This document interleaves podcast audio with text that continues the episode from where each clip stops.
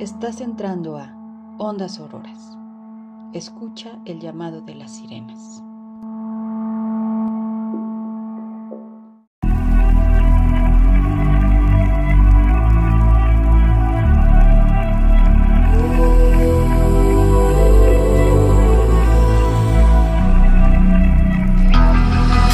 The calm before the storm. Things aren't as they were before.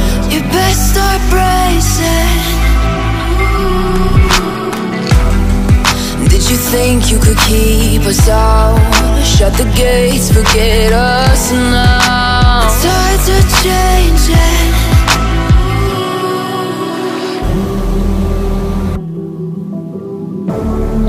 Can you hear the sound?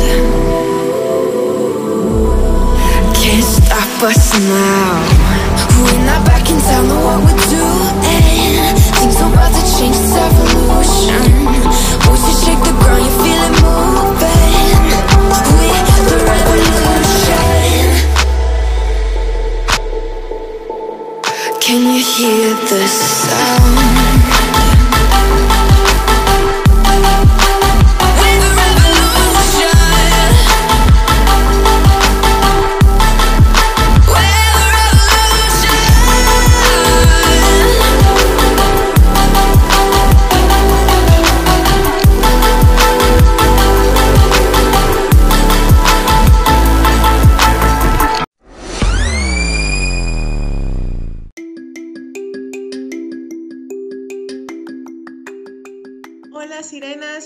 noches. Estamos el día de hoy, anochecita de octubre. La verdad están, han estado bastante frías estas nochecitas, pero ya bastante ricas porque pues nos anuncian que ya viene el fin de año que se ha ido de volada.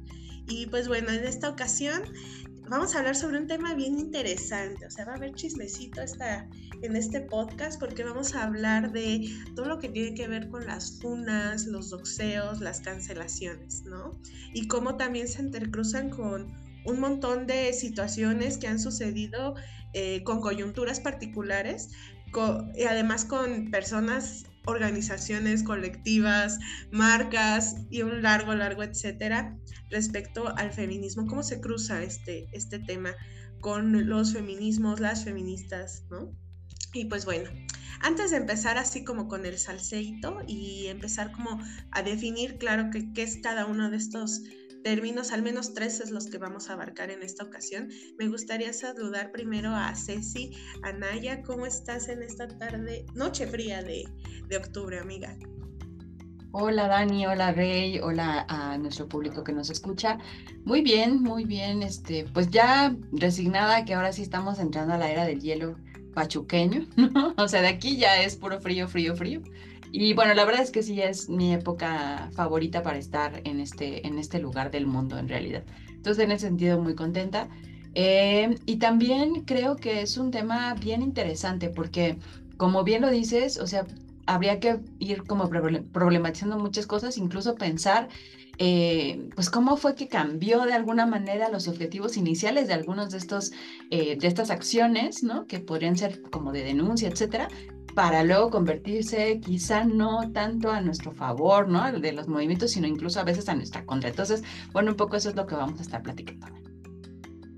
Muchísimas gracias. Así, en efecto, como que se han ido entrecruzando un montón de cosas y como todas cosas que empiezan con un objetivo y terminan en otro, ¿no? Eh, este no sería el primero. Y Rey, ¿cómo estás en esta, en esta nochecita que también de mis épocas favoritas del año?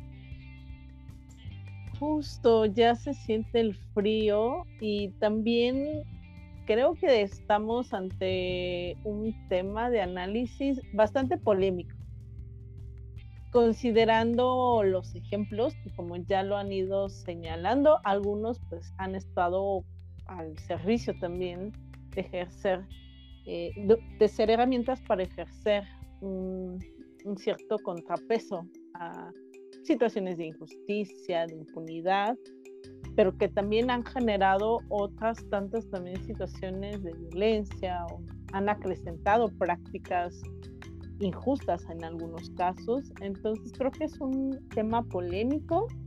Me da gusto escucharlas en esta noche también y pues haciendo este programa con mucho cariño para la gente que nos escucha.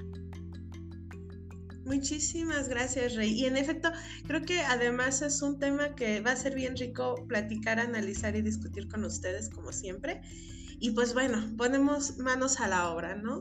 Eh, vamos a empezar primero con unas definiciones un poquito rápidas, ¿no? Como funa, cancelación, doxeo. Hay otros términos que pueden llegar a ser muy, como muy sinónimos de estos, pero los elegí porque creo que son como los tres, como tres ejes importantes, ¿no?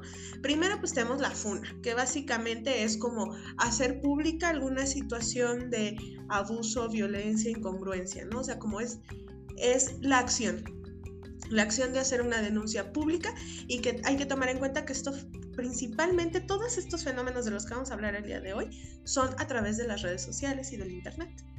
Después tenemos el doxeo, ¿no? Que puede ser parte de una funa.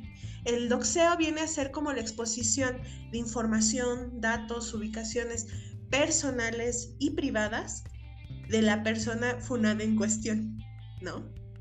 Y por último, tenemos el término de cancelación.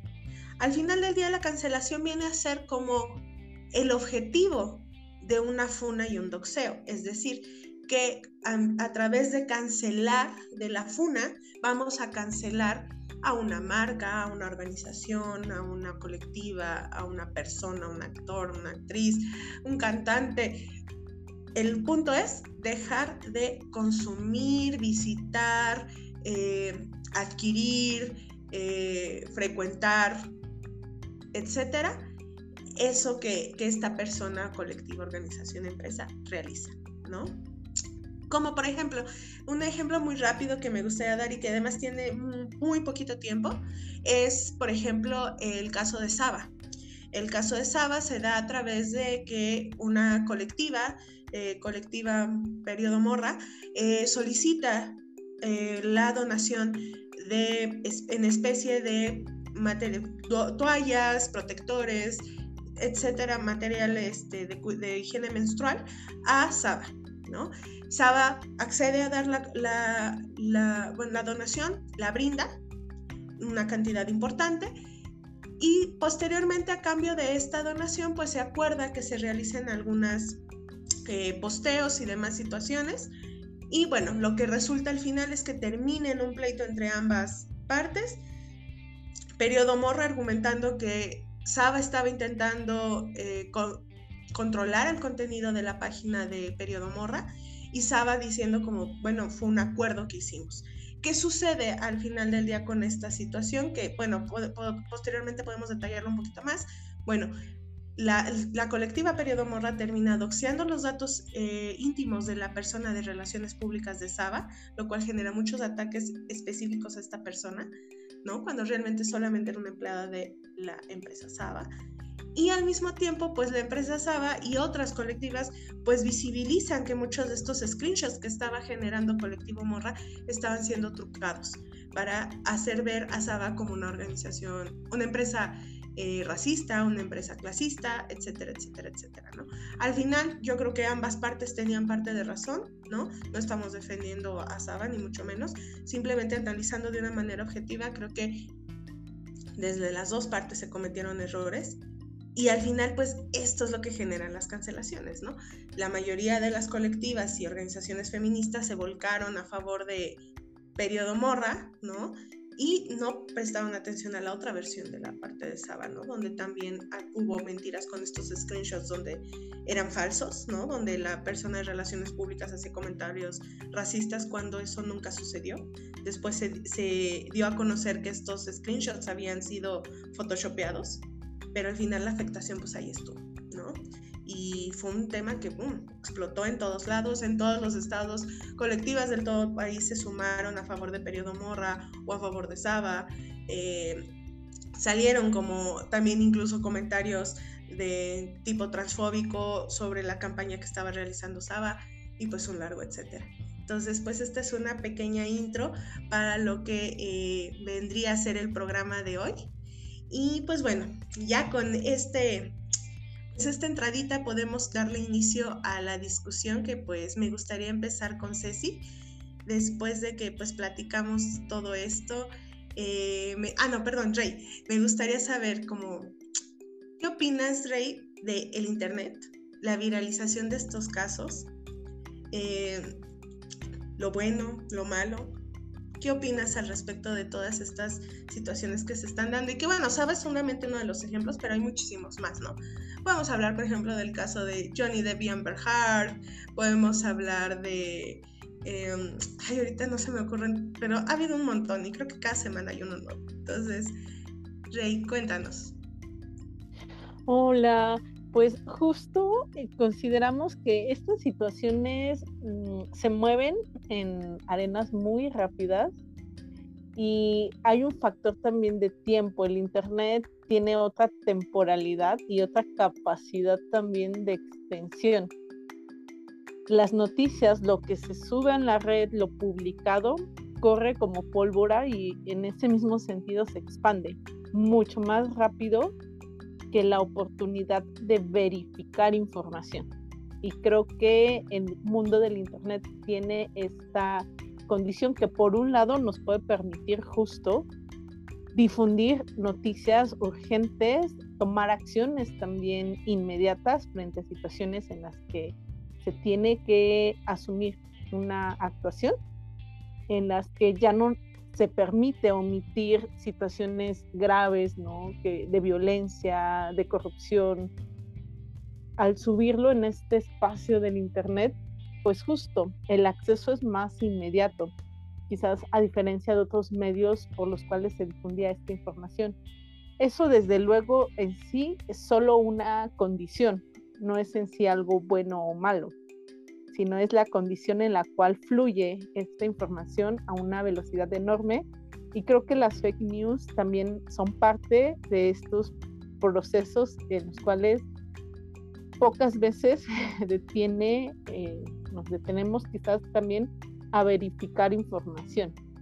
Entonces, frente a este mar, este mundo, este mundo de arenas movedizas, justo se puede reproducir información que no está siendo verificada, que está siendo alterada y tener afectaciones, por un lado, ¿no? que eso creo que sería lo más negativo hacia este tipo de acciones, que estamos en un espacio sin regulación.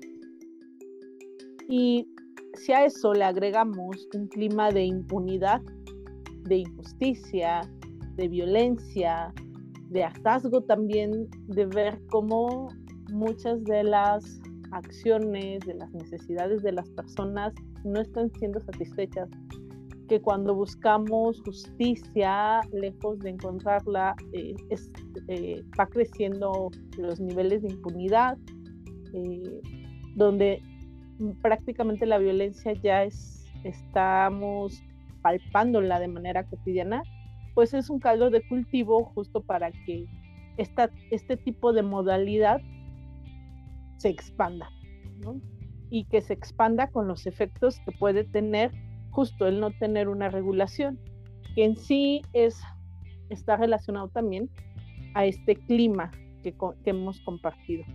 Y que también en ese sentido, pues marcas, organizaciones, colectivas, personas, instituciones están en ese mismo espacio conviviendo.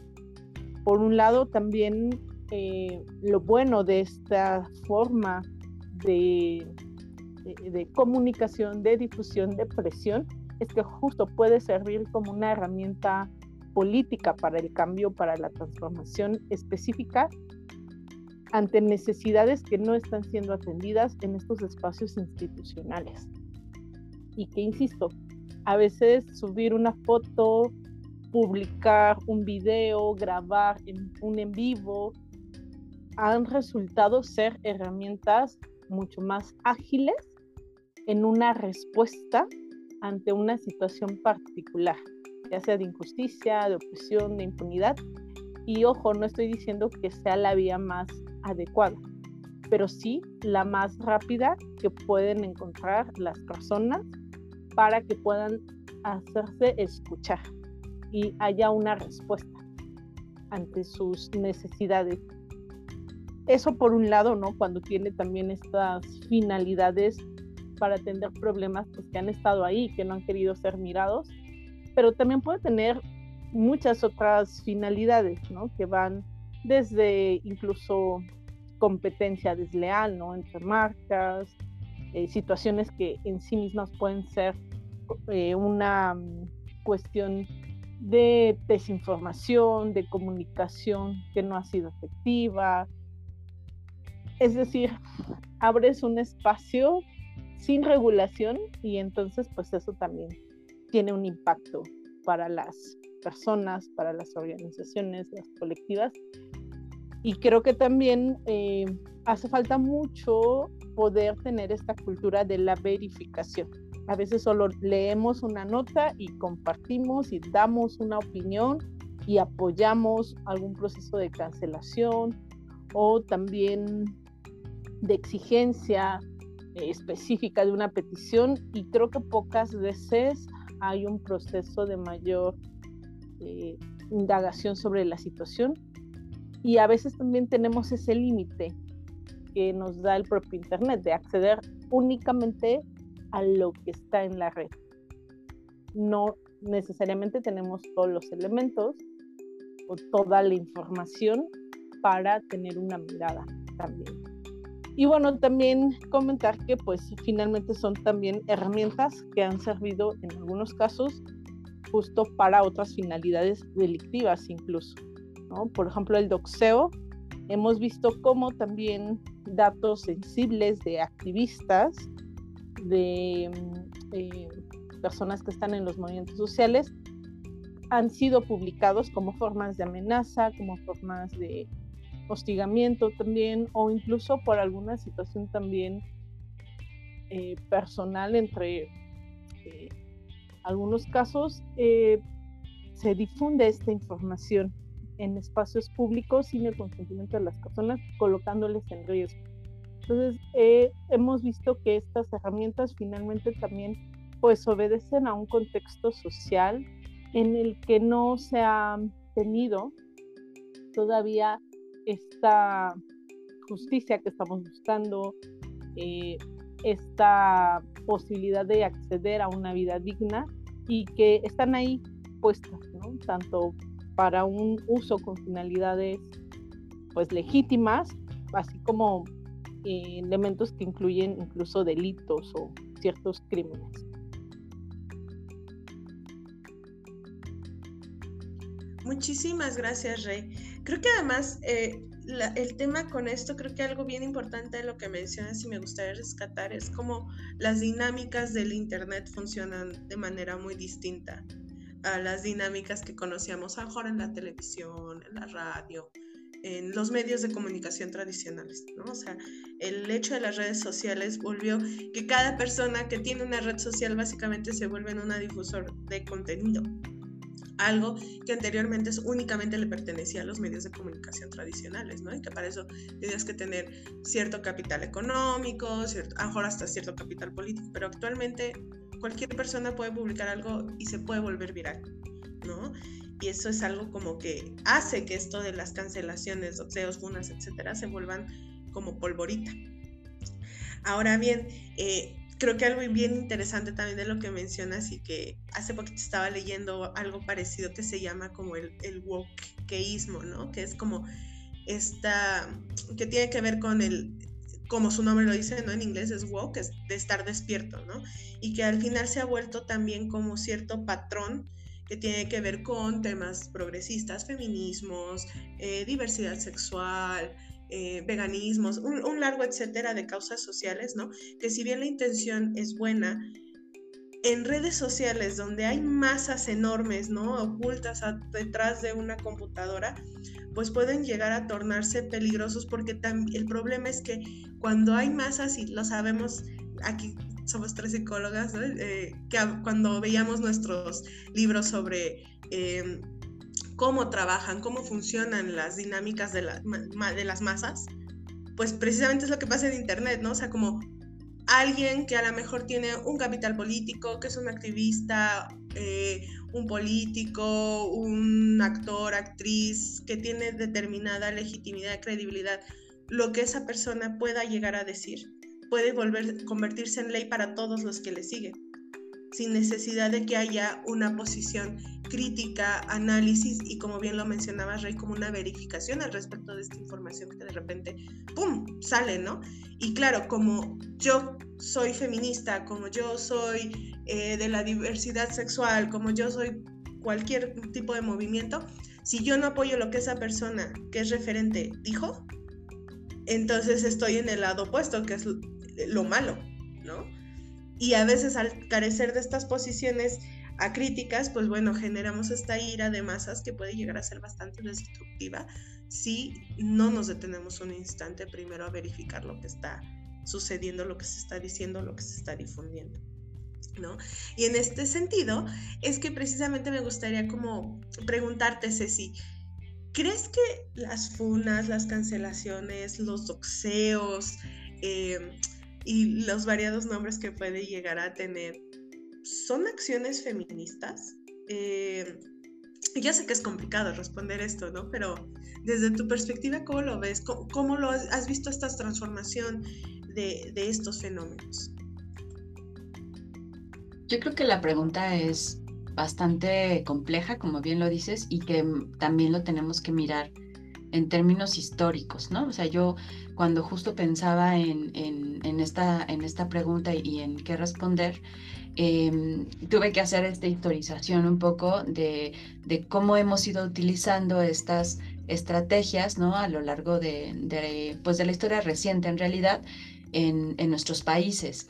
Y estas estrategias no solo las hemos utilizado en los feminismos, ¿no? De hecho, por ejemplo, y bueno, además es muy interesante porque, por ejemplo, funa, ¿no? Este, cancelación de oxeo, scratch, etcétera, son términos que no se usan en realidad originariamente en México, ¿no? O sea, son, son términos que, que hemos importado del sur de, del continente de una manera también bien interesante porque justo en, en, Argentina y en Chile empezaron a utilizarse no para cuestiones feministas, sino para denunciar eh, pues todas estas vejaciones y maltratos y asesinatos y desapariciones que vivió la gente en, en, los periodos de la dictadura, ya en tiempos de democracia, ¿no? O sea, ya cuando pareciera que lo que se quería precisamente era invisibilizar, como que hacer como que nada había pasado y que todos siguieran y no, y no llevar a la justicia o llevar a precisamente a que fueran justo como enjuiciadas las personas eh, responsables de estas, de estas violencias. Entonces ahí es donde empiezan a ocuparse estos, eh, digamos, estos términos, ¿no? Y ahora los estamos teniendo específicamente utilizándolos para eh, las cuestiones de los, de los feminismos. En ese sentido, eh, yo sí creo que en un inicio, por supuesto, nos sirven, como cualquier denuncia pública, que eso es como muy importante, ¿no? Pues nos sirven precisamente para eso, para visibilizar pues todas estas violencias que en términos estructurales pues hemos invisibilizado porque es conveniente, ¿no? Y es eh, estas violencias sobre todo que, que, son vividas, pues por supuesto por las mujeres, pero no solo por las mujeres, sino también por aquellos grupos que han sido históricamente silenciados, vilipendiados, etcétera, que pues por supuesto son eh, todos aquellos grupos que no son los, los que tienen el interés, digamos, el dominante, ¿no? O sea, puede ser los pueblos indios, puede ser las personas LGBT, etcétera, ¿no? Niños y niñas y demás. Entonces, yo creo que, claro, o sea, sí es algo... Eh, en algún momento, por supuesto, han sido y nos han servido y yo creo que siguen sirviendo de alguna manera para para visibilizar eso que de otra manera no podría hacerse, ¿no? O sea, a partir, claramente a partir del 2016, ¿no? En México y en América Latina en particular, ¿no? Y después el Me Too les da otro como empuje, em, empujoncito, digamos, pero en realidad mucho en nuestros, en nuestros países en 2016, 2017 empezamos a hacer manifestaciones públicas de denuncias, ¿no? No solamente en redes sociales, sino también in situ, digamos, ¿no? Manifestando incluso afuera de las organizaciones, afuera de las oficinas de los, de los violentadores o de las violentadas, etcétera, ¿no? Haciendo estas estas expresiones, ¿no? Para, para denunciar y eso visibiliza una situación que de otra manera no estaría y claro que pone en jaque un sistema, ¿no? Y el sistema, por supuesto, de primera se sacó de onda y después empezó a contraatacar y yo creo que es ahí donde estamos ahorita un poco como en esta confusión porque el contraataque incluso tiene que ver con, con, con esto que dijiste Daniel respecto de cuando, cuando el funado o cuando el, eh, quien está siendo denunciado o denunciada pues tiene muchos allegados, ¿no? O es alguien que emocionalmente está vinculado con las personas y entonces eso juega pues también de repente en contra incluso de, nosotras mismas, ¿no? Eso es como algo muy interesante bueno, de entrada sí creo que, que, es importante seguir haciéndolo y sin embargo, ¿no? Eh, ahora, ¿no? Que ya llevamos, pues digamos, como cinco años al hilo de, de continuamente tener este tipo de, de, denuncias y además de repente uno se pregunta, ¿en serio vamos a denunciar esto? O sea, ¿cómo, como por qué? O sea, como cuál es la razón? Y escucho a Rey y, y nombra, ¿no? Esta parte de claro y lo hago en redes sociales porque pues porque es inmediato porque no necesariamente tiene que salir mi nombre es decir los anonimatos también ayudan no y además puedo alcanzar a más personas. Y creo que la característica de la comunicación de las generaciones actuales al respecto de la inmediatez y de la necesidad de la respuesta rápida nos lleva necesariamente a olvidar la reflexión no y el preguntarnos como qué, como por qué y para qué y de qué me sirve, y no en términos de qué me sirve utilitariamente. Estoy pensando que si estas funas y estas eh, denuncias se supone que lo que queremos hacer es visibilizar una, una violencia que se ha vivido por parte de un grupo o de una persona, eh, tendríamos que preguntarnos si a esa persona y a ese grupo les está sirviendo que hagamos esto. En términos de, uno, sí, de que logren el asunto de la justicia social y dos, de que logren la, el bienestar, ¿no? O sea, que logren llegar a, a transitar hacia hacia ser estas víctimas que vivieron esta violencia, a ser justo aquellas personas que han podido sobrevivir y transitar esa violencia. Entonces, yo aquí estaba yo leyendo un artículo de una mujer colombiana, ¿no? Que también precisamente derivado de un caso muy particular que creo que vivieron hace muy poco, ¿no? En, en términos también de, de, fune, de, fun, de funar a alguien, ella dice, no siempre la denuncia pública es la llave hacia lo que Camila Suárez llama modos de encuentro y tramitación de dolor colectiva, ¿no? Yo creo que cuando lo primero que, nuestra primera reacción como colectivas feministas, que escuchamos un caso de, que, creemos y consideramos que es de violencia o de discriminación o de lo que sea, ¿no? O de abuso, de lo que sea, de abuso de poder incluso, o sea, ni siquiera términos sexuales. Y que lo primero que se nos ocurre es, hay que denunciarlo, ¿no? Y olvidamos a la persona y olvidamos a las, a las víctimas, digamos, de esta, en términos del dolor y de lo que ha implicado para las personas esta vivencia, podemos caer por supuesto, en lo mismo que queremos evitar, que es en la revictimización de las, de las personas y que en realidad pues no se logre lo que se supone que estamos tratando de hacer, que es acompañar y, tramitar, ¿no? Como este dolor en colectivo. Entonces, eh, tomando mucho lo que ella dice y algunas otras eh, mujeres feministas eh, empiezan como a demandar del mismo movimiento feminista es tendríamos que pensar que claro que la denuncia es importante, pero habría que pensar si lo tenemos que hacer de manera tan inmediata, ¿no? Sino más bien tendríamos que pensar en, en, en, en esto de, de, hay que recogernos y tejer nuestras redes y, y fortalecer el espíritu antes de lanzarnos a la denuncia, porque además la denuncia es un camino que puede ser espinoso, ¿no? O sea, porque las reacciones de la gente pues no siempre son a nuestro favor, no siempre son empáticas y a veces pues son precisamente de, pues de reviolencia, ¿no? O sea, como de revictimización, de revictimización de nosotras quienes acompañamos y por supuesto de las víctimas. Entonces, creo, creo que es, es un tema complejo que habría que seguirse discutiendo, Dani. Totalmente de acuerdo contigo, además creo que eh, tiene un montón de aristas. Definitivamente. Creo que algo de lo que, de, que rescato mucho de lo que mencionas es que ciertamente la FUNA, la, la FUNA en general, pues se volvió herramienta de denuncia para quien, para personas oprimidas, ¿no? Definitivamente. O sea, quienes de otra forma no hubieran podido tener una plataforma para hacer esta denuncia, tienen ahora la herramienta de las redes sociales para poderlo hacer. ¿No? Poder presentar incluso pruebas, ¿no? Y otras situaciones.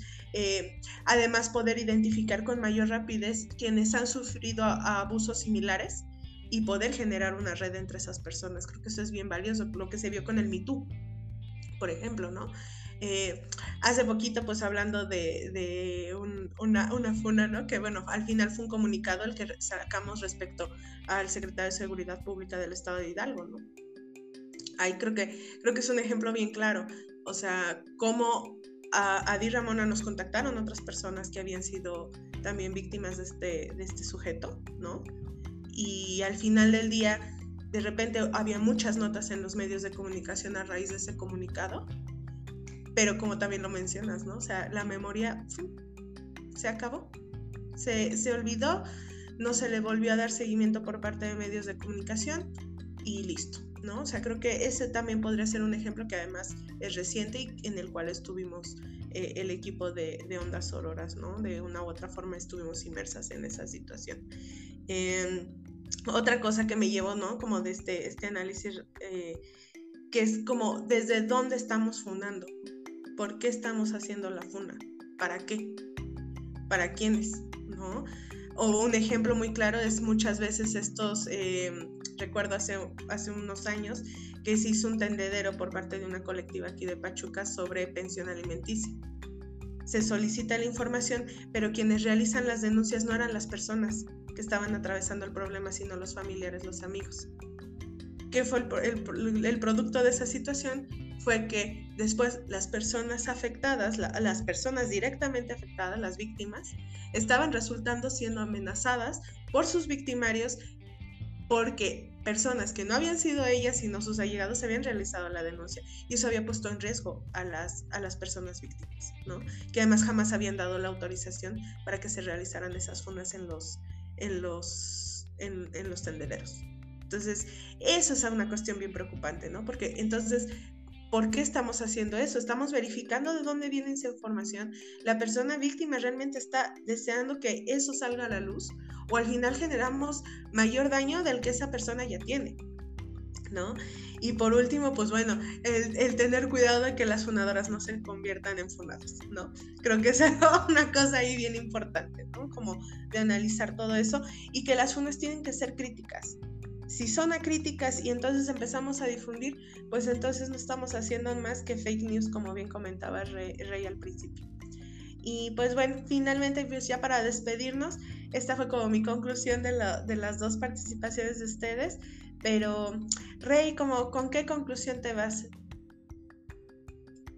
Hola, Dani. Ceci, pues me gustaría justo retomar esta parte histórica que comentaba Ceci, que se me hace muy importante, de los antecedentes, que justo tienen que ver con una herramienta política para la transformación eh, de condiciones en las que, como comentaba, pues tenía que ver con una aparente democratización que sabemos ahora pues no, no se ha consolidado. Y colocar en ese panorama histórico que desde las desde los movimientos sociales, eh, las colectivas, las organizaciones, han sido herramientas justo ante la opresión. Eh, se han usado con esas finalidades y que no está exento eh, eso también de las críticas.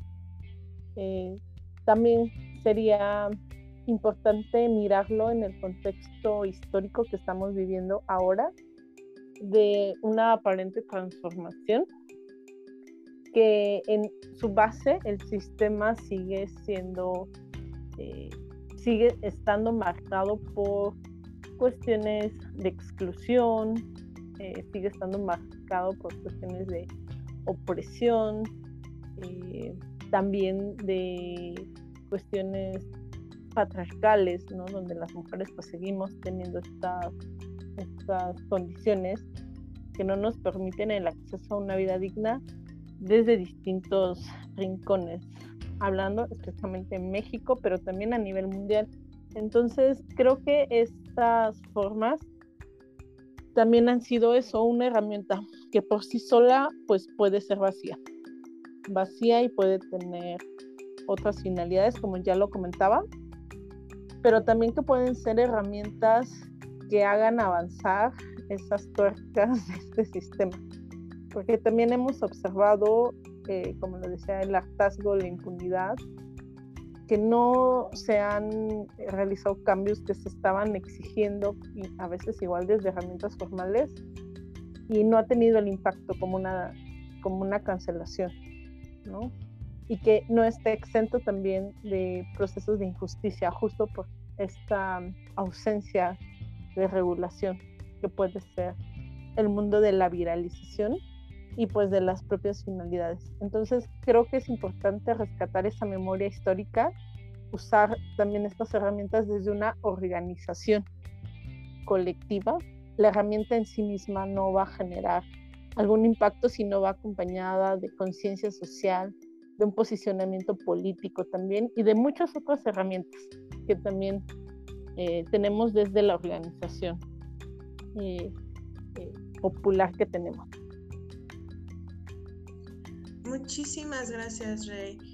Y bueno, sí, como que retomo varias de las cosas que mencionas, me parece súper importante el hecho de, de, la reflexión. No podemos hacer funa sin reflexión. Creo que eso es lo más importante. Y Ceci, cuéntanos, ¿qué concluyes del día de hoy? Pues yo creo que con la misma lógica que dice Rey, o sea, respecto de, de cómo estas estrategias pueden resultar vacías o incluso hasta dañinas para los propios movimientos si no se hacen con acompañadas de eh, reflexión, de, de, de, posición política, incluso de, de, formación política. Me parece que eso también es muy importante eh, porque, porque también ocurre, ¿no? Y esto esto ya lo habíamos platicado en algún otro programa, que, que muchas veces las consecuencias que logramos o que, o que, o que pasan ¿no? después de una, de una denuncia pública, pues a veces no son las que, las que esperamos, ¿no? Y por supuesto que van a depender de quién es la persona que está siendo fundada, ¿no? Entonces, en términos de raza, clase y, bueno, sobre todo raza y clase, ¿no? O sea, porque no es lo mismo que el funado sea este Johnny Depp, ¿no? Por ejemplo, ¿no?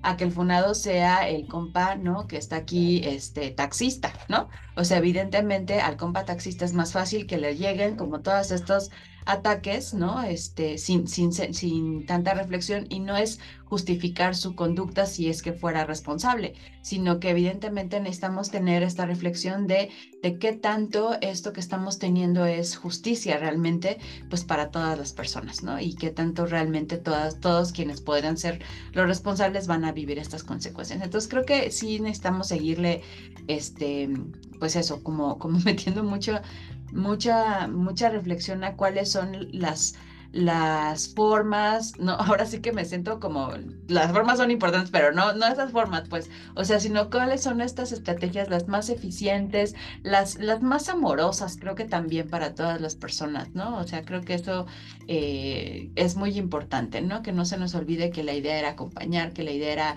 promover, que, que esto no volviera a pasar, ¿no? Y eso, eso ha sido desde el inicio, ¿no? Entonces yo cerraría con eso, Dani. Muchísimas gracias, Ceci. Pues bueno, este fue la, la charla de hoy. La está buena, pero y creo que además se presta para mucho. Y además creo que va a tener que ver con el próximo episodio que vamos a estar realizando, que tiene que ver con el famoso tema de la inclusión forzada. Entonces los invitamos a que no se lo pierdan porque además creo que va de cierta forma ahí un poquito engarzado. Entonces, Cuéntenos, déjenos sus comentarios, déjenos sus reflexiones. Siempre es un agrado para nosotras poderles escuchar respecto a sus propias reflexiones en estos temas. La verdad es que es un tema bien complejo, bien, bien complejo que tiene un montón de aristas, pero como siempre hemos hablado en, en Ondas Auroras, mucho tiene que ver el hecho de ser siempre críticas, no perder eh, el ojo de lo que está pasando, las aristas que puede llegar a tener cada problemática, situación. Y pues bueno, el, día de hoy por aquí nos quedamos. Los esperamos en el próximo episodio, Inclusión Forzada. Y nos estamos escuchando. Escúchenos el llamado de las sirenas y nos estamos viendo en el próximo podcast. Gracias.